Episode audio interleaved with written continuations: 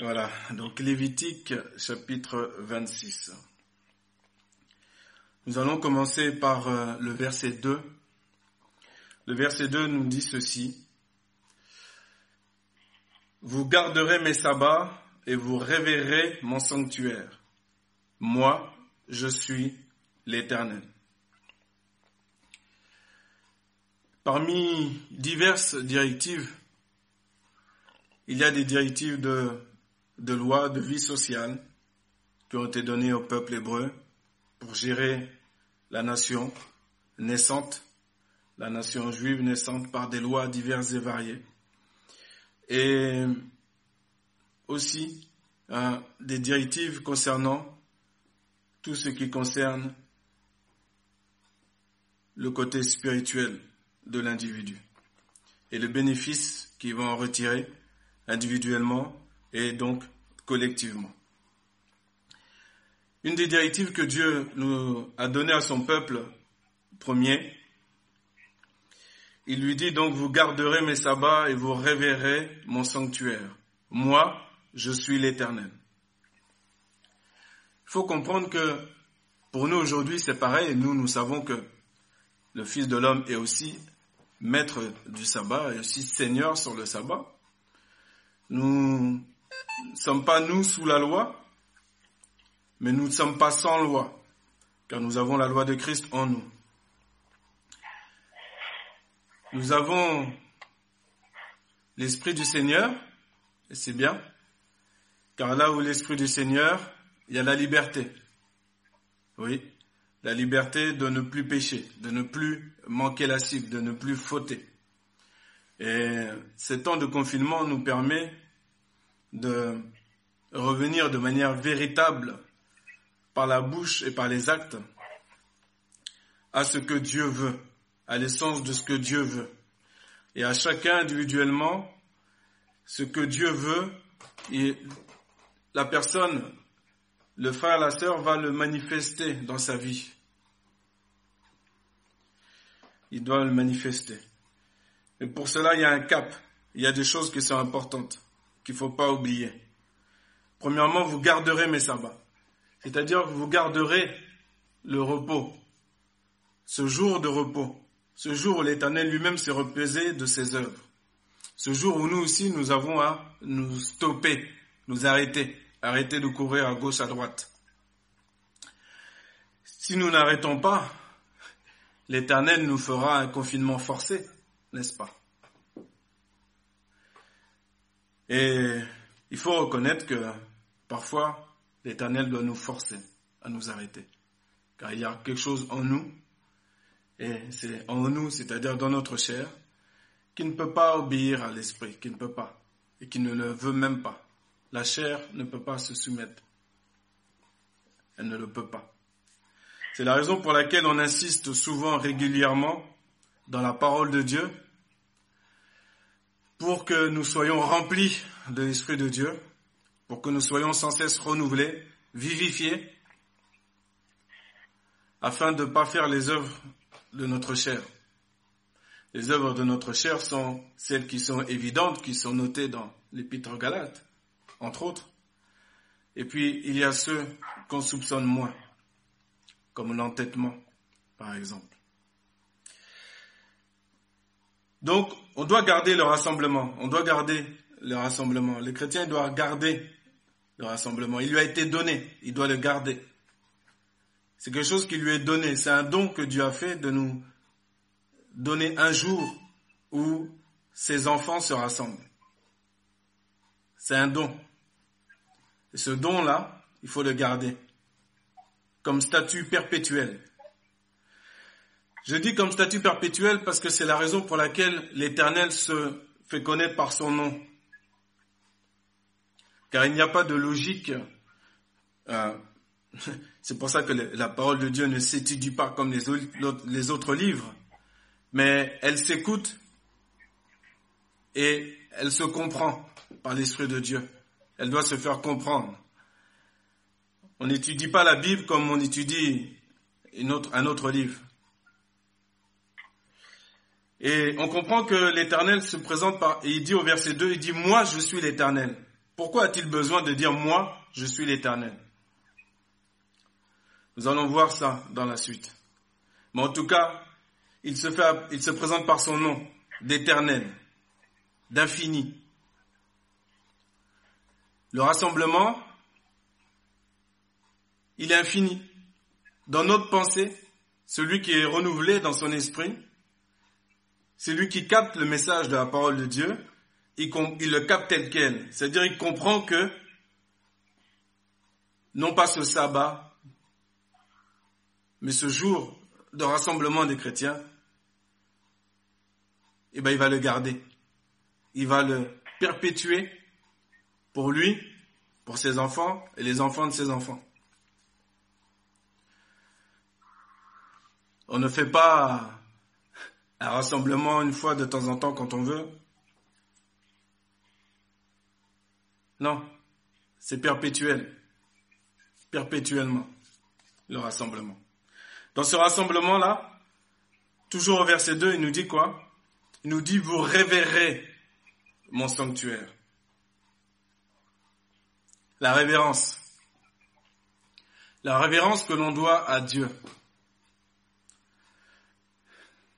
Déjà qu'on a reçu seulement les prémices de l'esprit. Déjà avec le peu de choses qu'on comprend, qu'on semble comprendre, connaître.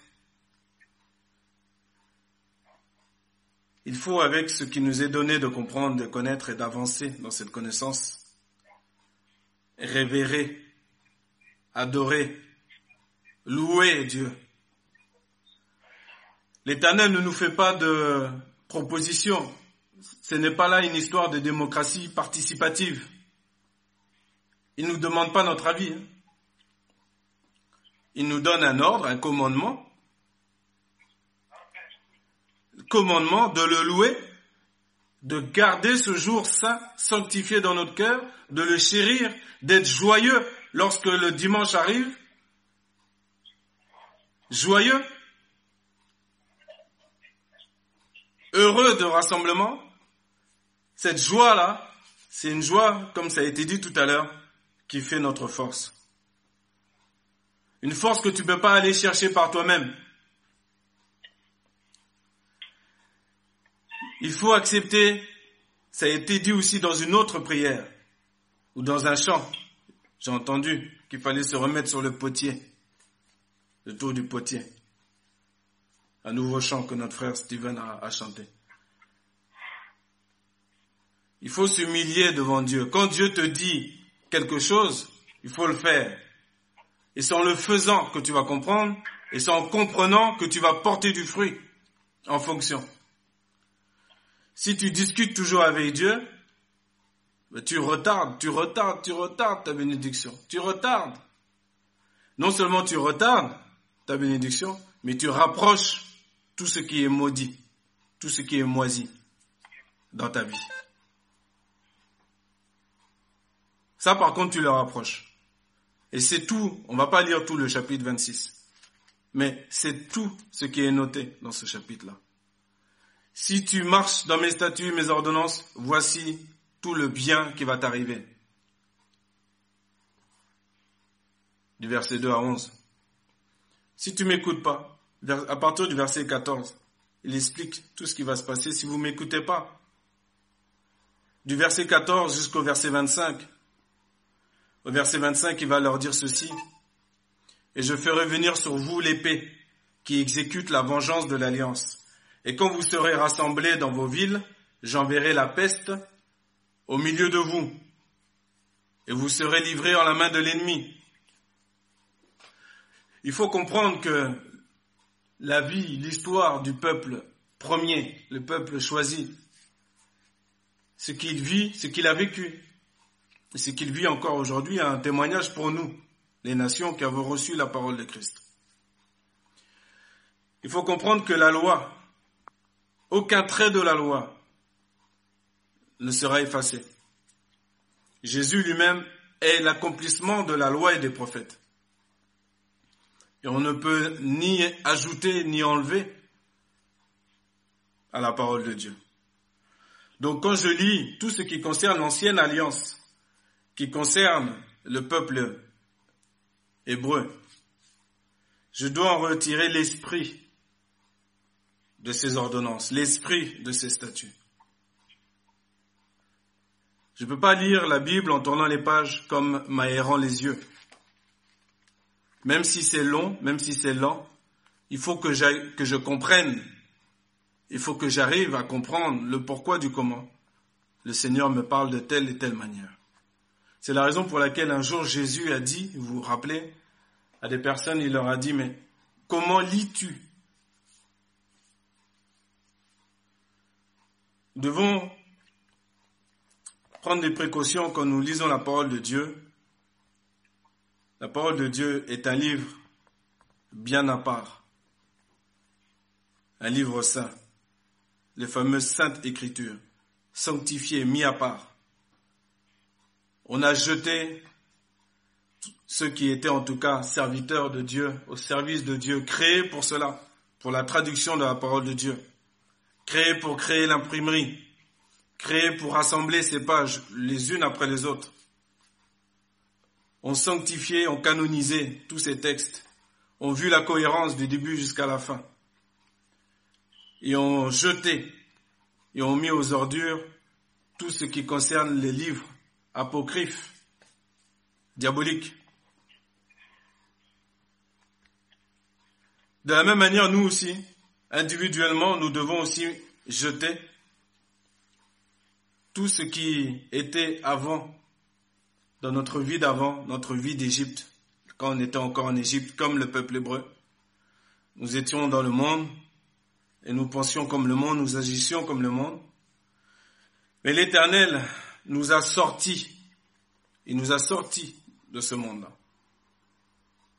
C'est pour ça qu'il se présente et il rappelle, il rappelle encore à son peuple au verset 13, Moi je suis l'Éternel votre Dieu qui vous ai fait sortir du pays d'Égypte, afin que vous ne fussiez pas leur esclave. J'ai brisé les liens de votre joue et je vous ai fait marcher la tête levée. Il y en a un qui peut dire moi je. Son nom est l'Éternel. Alléluia. Moi, je suis l'éternel, votre Dieu. Je me présente. Voici qui je suis. Non seulement je suis éternel, je suis votre Dieu. Et je vous rappelle que je vous ai fait sortir du monde d'où vous étiez auparavant. C'est moi qui l'ai fait, dit l'Éternel. Je l'ai fait pourquoi? Pour que vous soyez mon peuple. Dieu est un Dieu jaloux. C'est pas un pied dedans, un pied dehors, pour que vous soyez mon peuple, en entier. Pourquoi? Parce que Dieu veut pas qu'on soit esclave, c'est ce qu'il dit, afin que vous ne fussiez pas leurs esclaves. Si tu es soumis à la pensée du monde, tu es esclave du monde.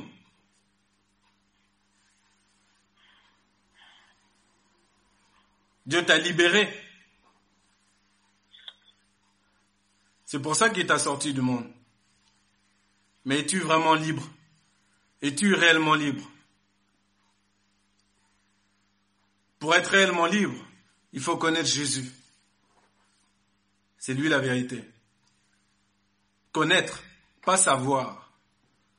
Savoir, tu t'assois, tu ouvres la Bible et tu, passes un peu de temps, un peu de temps, un peu de temps, puis tu vas, tu vas obtenir du savoir, tu vas connaître des, des versets par cœur de temps en temps.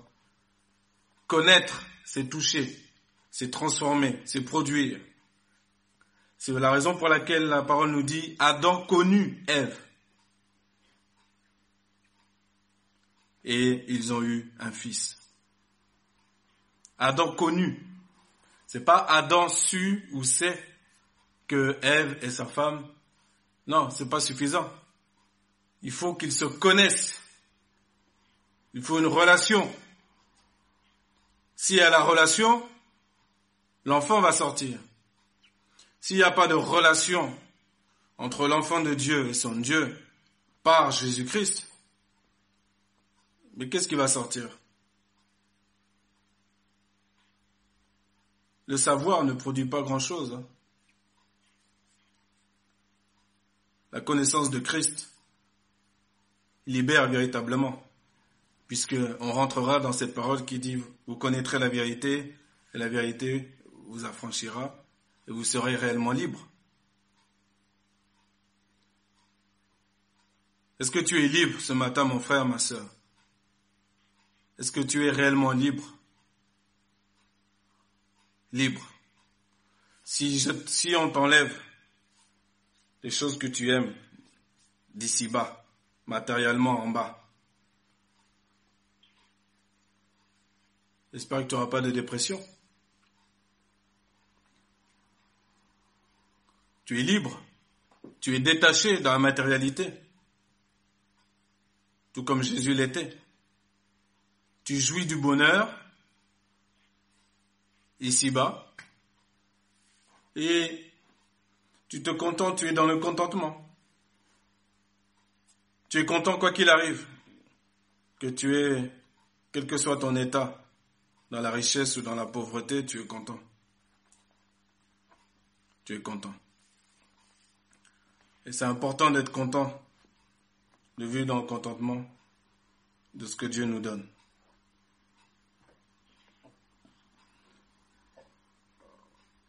On garde le sabbat, c'est-à-dire qu'on garde pour nous, on garde l'assemblée, on garde le rassemblement. Dans ce rassemblement, qu'est-ce qu'on fait? On est là pour révérer, adorer, puisque le sanctuaire, le tabernacle de Dieu, tout comme avec le peuple juif, est au milieu de nous. C'est pourquoi Jésus a dit, là où deux ou trois sont assemblés en mon nom, je suis au milieu d'eux. Si Jésus est au milieu de nous, et si nous l'appelons Seigneur, où est son honneur, où est sa révérence?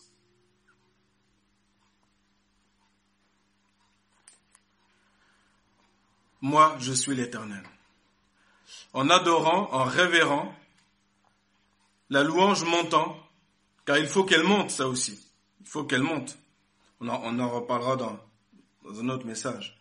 Mais il faut qu'elle monte.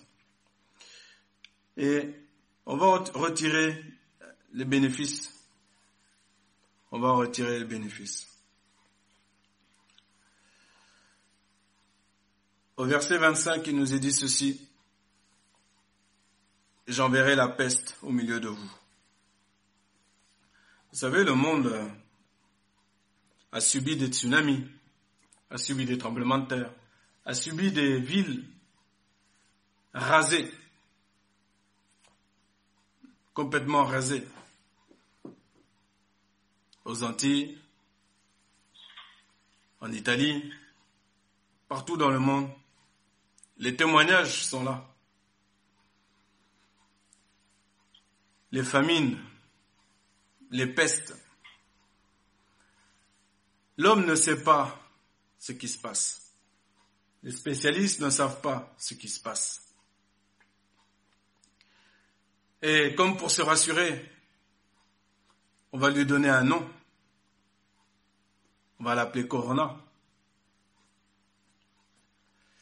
Nous, nous l'appelons peste. Nous l'appelons comme Dieu l'a appelé. Ensuite, peu importe le nom que l'homme va lui donner, les dégâts seront les dégâts de la peste. Mais Dieu a prévenu. Dieu a prévenu. Nous, en tout cas, nous ne pouvons pas dire que nous n'étions pas au courant. Donc maintenant, on choisit ce qu'on a à faire. Parce que Dieu est amour, oui. Dieu est bon, oui. Mais Dieu est aussi juste. Un Dieu de jugement. Et les jugements tombent sur la terre. Et comme elle n'est pas entièrement détruite, et comme son alliance par l'arc qu'il a mis dans le ciel perdure jusqu'à aujourd'hui, Les hommes font le dos rond un instant lorsqu'il y a des catastrophes. Se trouvent des, nouveaux, des nouvelles qualités morales, de solidarité, d'humanisme. Et puis quand c'est passé, hop, on repart comme à 40. On mène notre petite vie. Et on n'a rien compris.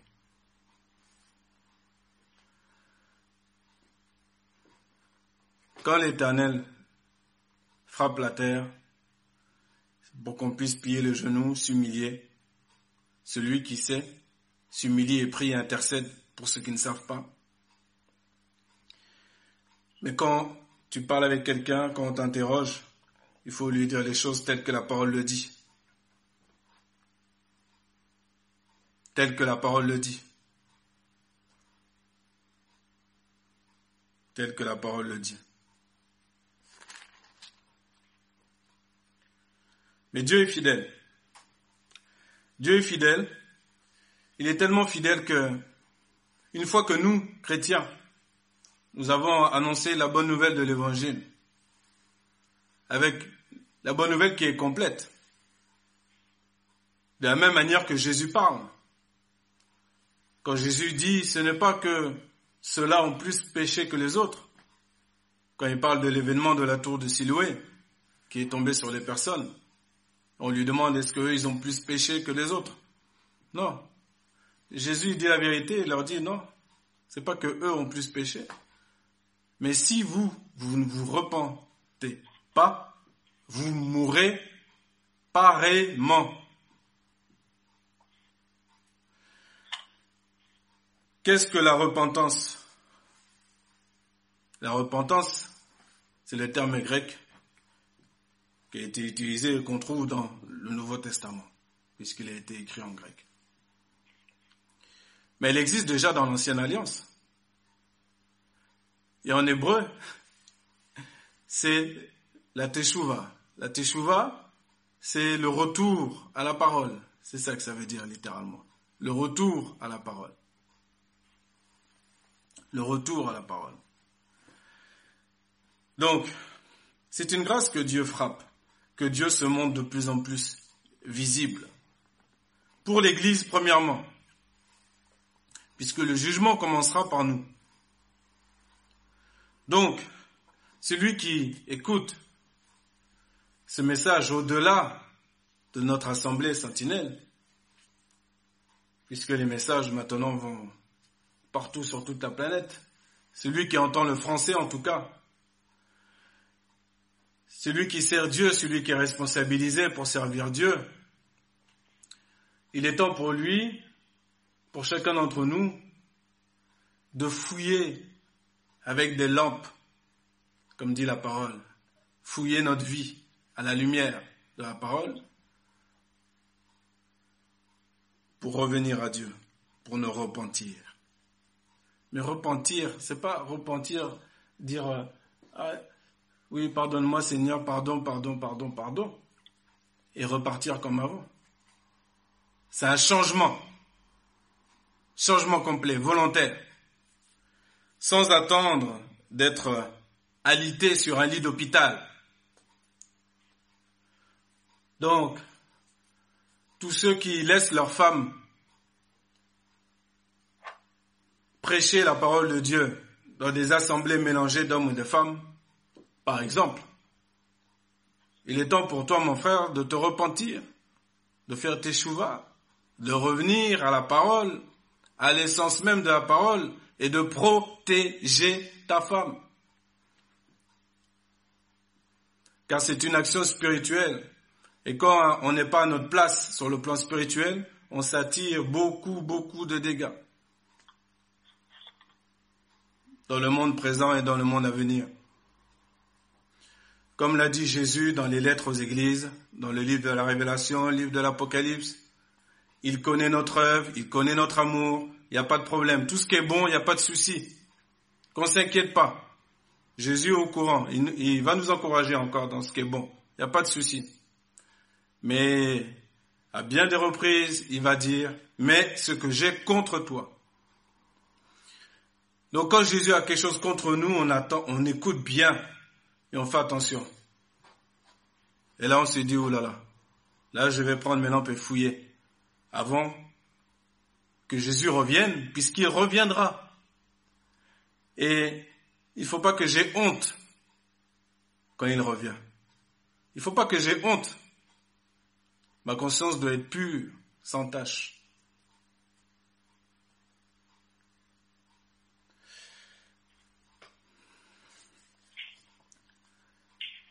J'ai pris un exemple avec les femmes qui prêchent. Je pourrais prendre d'autres exemples avec ceux qui mettent les noms dans les enveloppes des offrandes.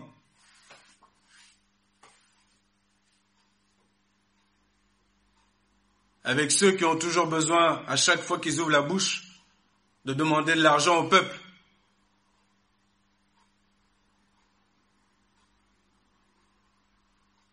D'une manière directe ou indirecte. Ce sont des mauvais ouvriers. Mais un mauvais ouvrier qui plie les genoux, le Seigneur est là pour le transformer. Et c'est ça la grâce de Dieu. Je ne vais pas prendre plus d'exemples négatifs. Que Dieu nous garde. Car celui qui semble être debout, qui ne prenne garde de ne pas tomber, nous dit la parole, n'est-ce pas? La parole est merveilleuse, elle est complète. Ça vaut le coup de la lire, de la manger de la digérer et de produire le fruit. Veillons les uns sur les autres. Veillons les uns sur les autres afin que lorsque l'Éternel nous parle droit au cœur, celui qui parle et celui qui entend puisse produire ce qui s'est passé pour le peuple hébreu, verset 40 du, de Lévitique 26. Au verset 40, il dit ceci et ils confesseront leur iniquité et l'iniquité de leur père selon leur infidélité par lesquelles ils ont été infidèles envers moi et aussi comment ils ont marché en opposition avec moi. Donc que ce soit le responsable d'église, que ce soit le peuple de Dieu lui-même, il faut qu'on puisse confesser. Si Dieu nous parle, on confesse. On dit pardon. Pas le pardon qui, va nous faire repartir comme avant. Non. Il faut un changement. C'est ça la conversion. Il faut un changement. On confesse l'iniquité. L'iniquité, c'est l'injustice. Faire le contraire de ce qui est juste.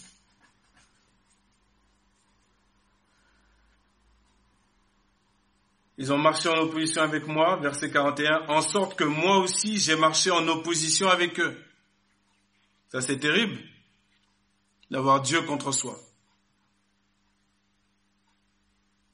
Et que je les ai amenés dans le pays de leurs ennemis. Voilà la clé et on va finir avec ça. Si alors leur cœur incirconcis s'humilie et qu'alors ils acceptent la punition de leur iniquité, je me souviendrai de mon alliance avec Jacob et aussi de mon alliance avec Isaac et je me souviendrai aussi de mon alliance avec Abraham et je me souviendrai de la terre. La terre aura été abandonnée par eux et elle aura joui de ses sabbats. La terre n'a-t-elle pas joui de ses sabbats? Actuellement, le monde commence à se déconfiner. Mais qu'est-ce qu'on a vu pendant que tout le monde était enfermé? La terre a pu respirer un peu. L'eau de Venise est devenue claire. Les poissons sont venus jusqu'à l'intérieur de Venise. Et vous avez vu toutes les autres images. La terre a joui du repos qu'on lui a donné. Hein? Dans sa désolation, et eux n'y étant plus, et ils accepteront leur punition de leur iniquité. Parce que oui, parce qu'ils ont méprisé mes ordonnances, et que leurs âmes ont eu en horreur mes statuts. Faut que tu saches, mon frère, ma soeur, que dans ta chair, il y a quelque chose qui a horreur des commandements de Dieu. Ta chair en a horreur. Ta chair en a horreur. Tu n'aimes pas il y a quelque chose en toi qui n'aime pas qu'on te dise quoi faire. Quand je dis en toi, c'est en nous. Tous les êtres humains, nous sommes tous concernés. Sauf que nous n'avons pas tous conscience. la différence entre savoir et connaître. On n'a pas tous conscience. Maintenant, une fois qu'on a conscience, on confesse et on accepte la punition. Si on reconnaît la punition que Dieu nous donne, on accepte. Et on comprend que, tout comme David a compris, même quand David avait péché, vous vous rappelez quand David a péché avec Bathsheba, que Nathan l'a repris, trois propositions lui ont été faites. Il a préféré tomber dans les mains de Dieu. Il a accepté la punition de Dieu. Et quand il a accepté, il a dit, vaut, vaut mieux tomber dans les mains de Dieu que dans les mains des hommes, car ses compassions sont grandes. Ses compassions sont grandes. Donc, quel que soit le péché des responsables d'église ou au peuple de Dieu, nous faisons tous partie du peuple de Dieu d'ailleurs. À partir du moment où on s'humilie, où on circoncis notre cœur, et qu'on accepte, puisque Dieu ne tient pas le coupable pour innocent. La grâce, c'est Jésus-Christ. Jésus-Christ nous a été donné, nous ne le méritions pas, mais cette grâce-là, elle a un grand prix. Et Dieu ne tient pas le coupable pour innocent. Donc mon frère, ma soeur, si tu as, si l'Esprit te rappelle à ta connaissance des choses que tu dois réparer et que tu as en ton pouvoir de réparer, faut le faire. Si tu as été puni par Dieu et que tu es toujours dans la plainte, il faut arrêter de se plaindre. Si tu as reconnu que c'est une punition qui vient de Dieu, il faut l'accepter. Et l'acceptation de la punition de ton iniquité, à partir du moment où tu vas l'accepter, Dieu va se souvenir de toi. C'est ce qu'il dit. Il rappelle à son peuple l'alliance première qu'il a fait avec Abraham, celle d'Isaac et celle de Jacob. C'est-à-dire que Dieu a fait une alliance avec un homme, ensuite un autre homme, et ensuite Jacob, c'est-à-dire Israël. La bénédiction par un homme, Jacob, à qui on a donné le nom d'Israël.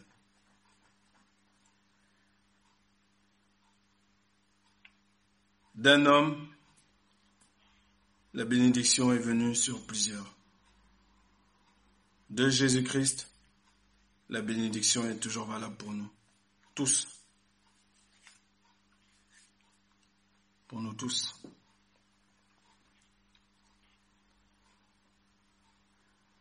Et le Seigneur nous rafraîchira, nous remettra dans un, là où à notre place, là où on doit être, où on doit être maintenant pour que je puisse être à la place et glorifier Dieu, les temps, que je passe sur cette terre, il faut qu'à chaque fois que Dieu m'interpelle, que j'accepte, que je comprenne, que je circoncis mon cœur, que je m'humilie devant lui et que j'accepte, si je reconnais que j'ai fauté dans tel ou tel domaine, que j'accepte la punition. Et Dieu se souviendra de moi. Dieu, comme ça a été dit en introduction, ne nous a pas laissés tout seuls. Dieu, c'est un Dieu aussi qui relève, un Dieu qui console, un Dieu qui nous conduit dans toute la vérité. Et ce Dieu-là, il nous rappelle aujourd'hui qu'il nous a fait sortir du monde sortir d'Égypte afin d'être notre Dieu. Moi, je suis l'Éternel, notre Dieu de manière perpétuelle, ce qui signifie des actions perpétuelles. On est à lui pour toujours. C'est une nouvelle alliance par Christ. C'est alliance. C'est la raison pour laquelle, lorsque le chrétien se il calcule pas des, des contrats de désengagement, des contrats de au cas où si, au cas où il est marié. C'est une alliance. Tant que je vis, je suis marié. Point. Ma pensée est éternelle. Ensuite, ce qui advient, advient. Dieu relève. Même les couples qui ont été détruits. Dieu intervient et relève. Quand il te relève, et quand tu reconstruis, il te donne cette pensée éternelle. Éternelle. Ah. C'est ça qu'il est. Moi, je suis l'éternel.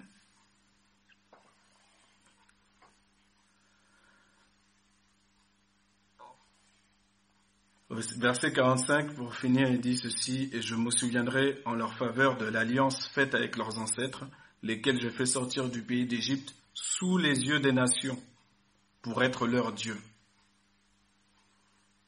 L'Éternel t'a fait sortir du monde sous les yeux du monde. Tu n'es plus du monde, n'est-ce pas? Le monde a vu que tu es sorti de lui. Tu es sorti de lui.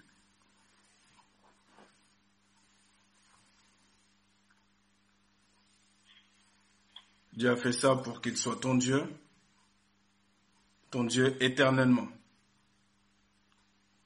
Éternellement. Et il ne nous a pas laissés tout seuls. Il nous a envoyé Jésus, qui lui-même, quand il est monté vers son Père,